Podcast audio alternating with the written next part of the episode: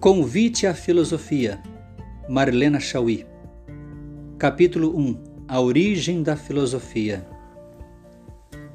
A palavra filosofia. A palavra filosofia é grega. É composta por duas outras, filo e sofia. Filo deriva-se de filia, que significa amizade, amor fraterno, respeito entre os iguais. Sofia quer dizer sabedoria e dela vem a palavra sofos, sábio. Filosofia significa, portanto, amizade pela sabedoria, amor e respeito pelo saber.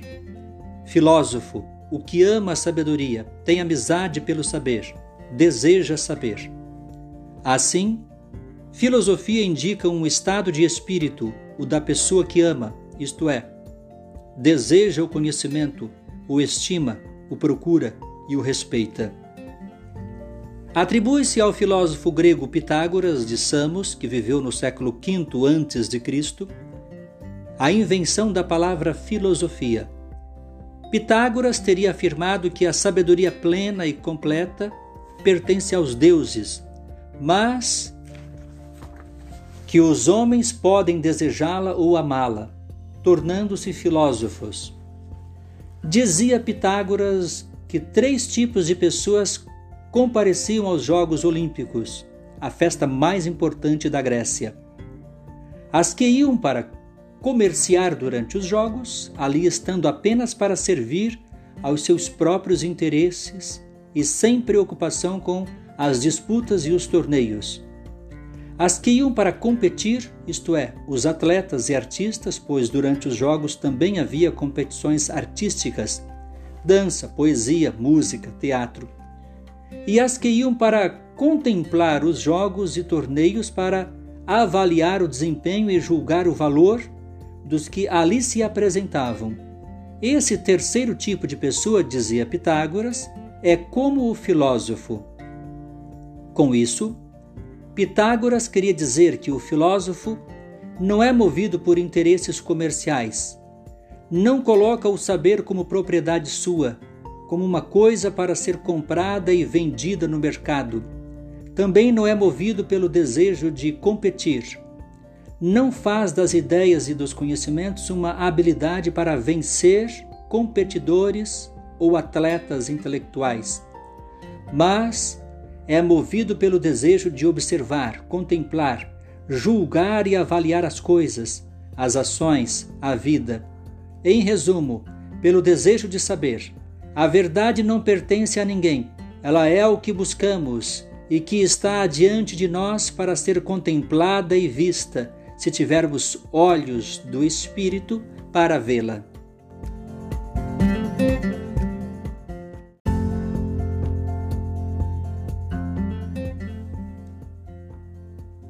A filosofia é grega a filosofia é entendida como aspiração ao conhecimento racional, lógico e sistemático da realidade natural e humana, da origem e causas do mundo e de suas transformações, da origem e causas das ações humanas e do próprio pensamento, é um fato tipicamente grego. Evidentemente, isso não quer dizer, de modo algum, que outros povos tão antigos quanto os gregos, como os chineses, os hindus, os japoneses, os árabes, os persas, os hebreus, os africanos ou os índios da América não possuam sabedoria, pois possuíam e possuem. Também não quer dizer que todos esses povos não tivessem desenvolvido o pensamento e formas de conhecimento da natureza e dos seres humanos, pois desenvolveram e desenvolvem.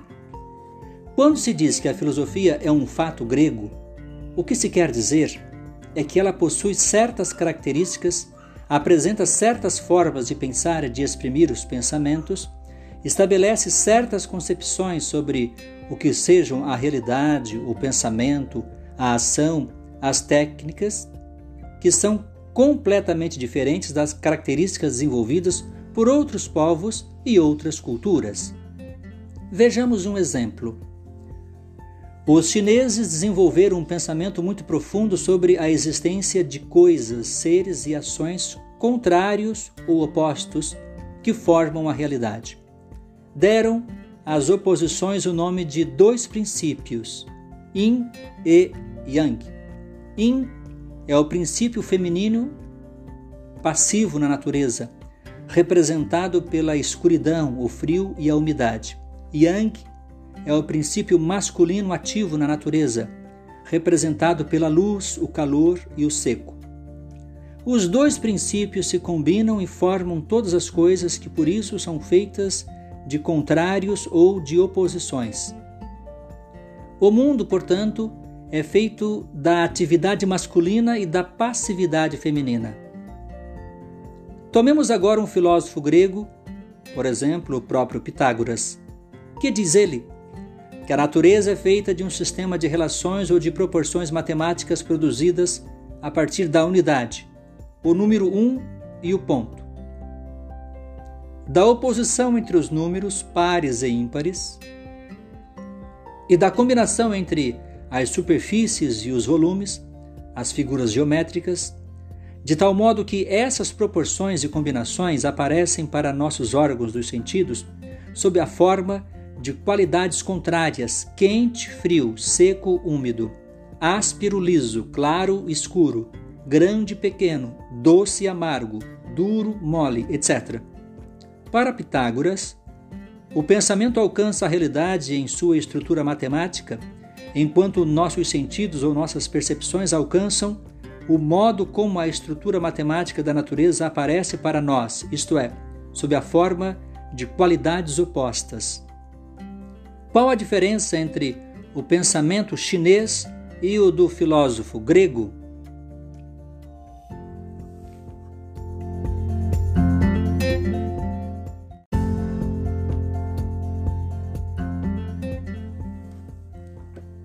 Qual a diferença entre o pensamento chinês e o do filósofo grego Pitágoras?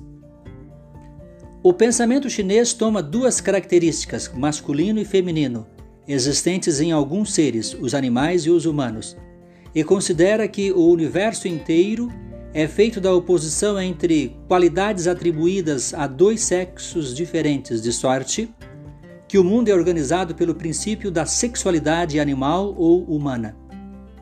O pensamento de Pitágoras apanha a natureza numa realidade, numa generalidade muito mais ampla do que a sexualidade própria a alguns seres da natureza, e faz distinção entre as qualidades sensoriais que nos aparecem e a estrutura invisível da natureza, que para ele é de tipo matemático e alcançada apenas pelo intelecto ou inteligência.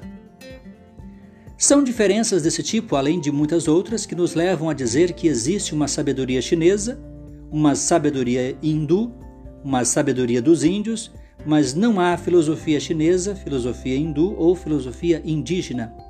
Em outras palavras, filosofia é um modo de pensar e exprimir os pensamentos que surgiu especificamente com os gregos e que, por razões históricas e políticas, tornou-se depois o modo de pensar e de se exprimir predominantemente da chamada cultura europeia ocidental, da qual, em decorrência da colonização portuguesa do Brasil, nós também participamos.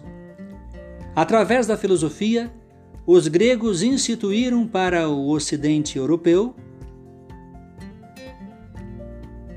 as bases e os princípios fundamentais do que chamamos razão, racionalidade, ciência, ética, política, técnica, arte. Aliás, basta observarmos que palavras como lógica, técnica, ética, política, monarquia, anarquia, democracia, física, diálogo, biologia, cronologia, gênese, genealogia, cirurgia, ortopedia, pedagogia, farmácia, entre muitas outras, são palavras gregas para percebermos a influência decisiva e predominante da filosofia grega sobre a formação do pensamento e das instituições das sociedades europeias ocidentais. É por isso que, em decorrência do predomínio da economia capitalista criada pelo Ocidente e que impõe um certo tipo de desenvolvimento das ciências e das técnicas, falamos, por exemplo, em ocidentalização dos chineses, ocidentalização dos japoneses, ocidentalização dos árabes, etc. Com isso, queremos significar que modos de pensar e de agir criados no Ocidente pela filosofia grega foram incorporados até mesmo por culturas e sociedades muito diferentes daquela onde nasceu a filosofia. É pelo mesmo motivo que falamos em orientalismo e orientalistas, para indicar pessoas que buscam no budismo, no confucionismo, no hinduísmo, no yin e no yang, nos mantras, nas pirâmides, nas auras, nas pedras e cristais, maneiras de pensar e de explicar a realidade, a natureza, a vida e as ações humanas que não são próprias ou específicas do Ocidente, isto é, são diferentes do padrão de pensamento e de explicação que foram criados pelos gregos a partir do século VII a.C., época em que nasce a filosofia.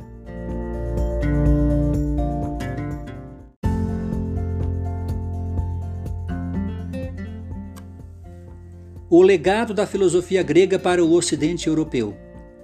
Por causa da colonização europeia das Américas, nós também fazemos parte, ainda que de modo inferiorizado e colonizado, do Ocidente europeu e assim também somos herdeiros do legado que a filosofia grega deixou para o pensamento ocidental europeu. Desse legado podemos destacar como principais contribuições as seguintes: primeiro, a ideia de que a natureza opera obedecendo a leis e princípios necessários e universais, isto é, os mesmos em toda parte e em todos os tempos. Assim, por exemplo, graças aos gregos, no século XVII da nossa era, o filósofo inglês Isaac Newton estabeleceu a lei da gravitação universal de todos os corpos da natureza. A lei da gravitação afirma que todo corpo, quando sofre a ação de um outro, produz uma reação igual e contrária que pode ser calculada usando como elementos do cálculo a massa do corpo afetada, a velocidade e o tempo com que a ação e a reação se deram. Essa lei é necessária, isto é, nenhum corpo do universo escapa dela e pode funcionar de outra maneira que não desta. E esta lei é universal, isto é, é válida para todos os corpos em todos os tempos e lugares. Um outro exemplo: as leis geométricas do triângulo ou do círculo, conforme demonstraram os filósofos gregos, são universais e necessárias, isto é, seja em Tóquio em 1993, em Copenhague em 1970, em Lisboa em 1810, em São Paulo em 1792, em Moçambique em 1661 ou em Nova York em 1975 as leis do triângulo ou do círculo são necessariamente as mesmas.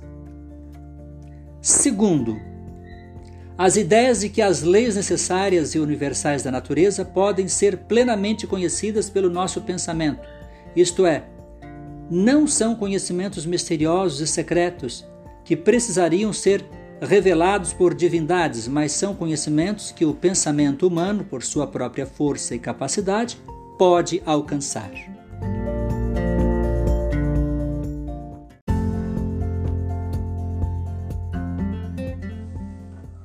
Novos tópicos do legado da filosofia grega para o Ocidente europeu. Terceiro, a ideia de que nosso pensamento também opera obedecendo a leis, regras e normas universais e necessárias, segundo as quais podemos distinguir o verdadeiro do falso. Em outras palavras, a ideia de que o nosso pensamento é lógico ou segue leis lógicas de funcionamento. Nosso pensamento diferencia uma afirmação de uma negação porque na afirmação atribuímos alguma coisa a outra coisa. Quando afirmamos que Sócrates é um ser humano, atribuímos humanidade a Sócrates. E na negação, retiramos alguma coisa de outra. Quando dizemos este caderno não é verde. Estamos retirando do caderno a cor verde. Nosso pensamento distingue quando uma afirmação é verdadeira ou falsa. Se alguém apresentar o seguinte raciocínio: todos os homens são mortais, Sócrates é homem, logo, Sócrates é mortal. Diremos que a afirmação Sócrates é mortal é verdadeira, porque foi concluída de outra afirmação que já sabemos serem de outras afirmações que já sabemos serem verdadeiras. Quarto, a ideia de que as práticas humanas, isto é, a ação moral, a política, as técnicas e as artes dependem da vontade livre, da deliberação e da discussão de nossa escolha passional ou emocional ou racional, de nossas preferências segundo certos valores e padrões que foram estabelecidos pelos próprios seres humanos e não por imposições misteriosas e incompreensíveis que lhes teriam sido feitas por forças secretas invisíveis, sejam elas divinas ou naturais, e impossíveis de serem conhecidas. Quinto legado: a ideia de que os acontecimentos naturais e humanos são necessários, porque obedecem a leis naturais ou da natureza humana, mas também podem ser contingentes ou acidentais, quando dependem das escolhas e deliberações dos homens em condições determinadas. Dessa forma, uma pedra cai porque seu peso, por uma lei natural, exige que ela caia natural e necessariamente. Um ser humano anda porque as leis anatômicas e fisiológicas que regem o seu corpo fazem com que ele tenha os meios necessários para a locomoção. No entanto, se uma pedra ao cair atingir a cabeça de um passante, esse acontecimento é contingente ou acidental. Por quê? Porque se o passante não estivesse andando, por ali, naquela hora, a pedra não o atingiria. Assim, a queda da pedra é necessária e o andar de um ser humano é necessário, mas que uma pedra caia sobre minha cabeça quando ando é inteiramente contingente ou acidental. Todavia, é muito diferente a situação das ações humanas. É verdade que é por uma necessidade natural ou por uma lei da natureza que ando, mas é por deliberação voluntária que ando para ir à escola em vez de andar para ir ao cinema, por exemplo. É verdade que é por uma lei necessária da natureza que os corpos pesados caem, mas é por uma deliberação humana e por uma escolha voluntária que fabrico uma bomba, a coloco num avião e faço despencar sobre Hiroshima. Um dos legados mais importantes da filosofia grega é, portanto, essa diferença entre o necessário e o contingente, pois ela nos permite evitar o fatalismo. Tudo é necessário.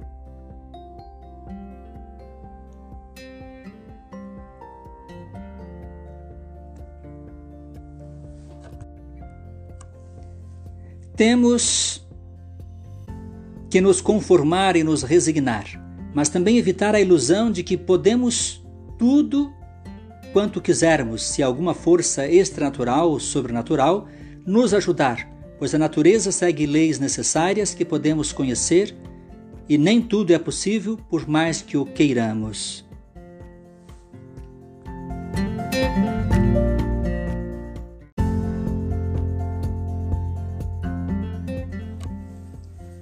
Sexto legado da filosofia grega para o ocidente europeu. As ideias de que os seres humanos, por natureza, aspiram ao conhecimento verdadeiro, à felicidade e à justiça, isto é, que os seres humanos não vivem nem agem cegamente, mas criam valores pelos quais dão sentido às suas vidas e às suas ações. A filosofia surge, portanto, quando alguns gregos, admirados e espantados com a realidade, Insatisfeitos com as explicações que a tradição lhes dera, começaram a fazer perguntas e buscar respostas para elas, demonstrando que o mundo e os seres humanos, os acontecimentos e as coisas da natureza, os acontecimentos e as ações humanas podem ser conhecidas pela razão humana e que a própria razão é capaz de conhecer-se a si mesma. Em suma, a filosofia surge quando se descobriu que a verdade do mundo e dos humanos não era algo secreto e misterioso, que precisasse ser revelado por divindades a alguns escolhidos, mas que, ao contrário, podia ser conhecida por todos através da razão, que é a mesma em todos. Quando se descobriu que tal conhecimento depende do uso correto da razão ou do pensamento, e que, além da verdade, pode ser conhecida por todos podia, pelo menos, pelo mesmo motivo, ser ensinada ou transmitida a todos.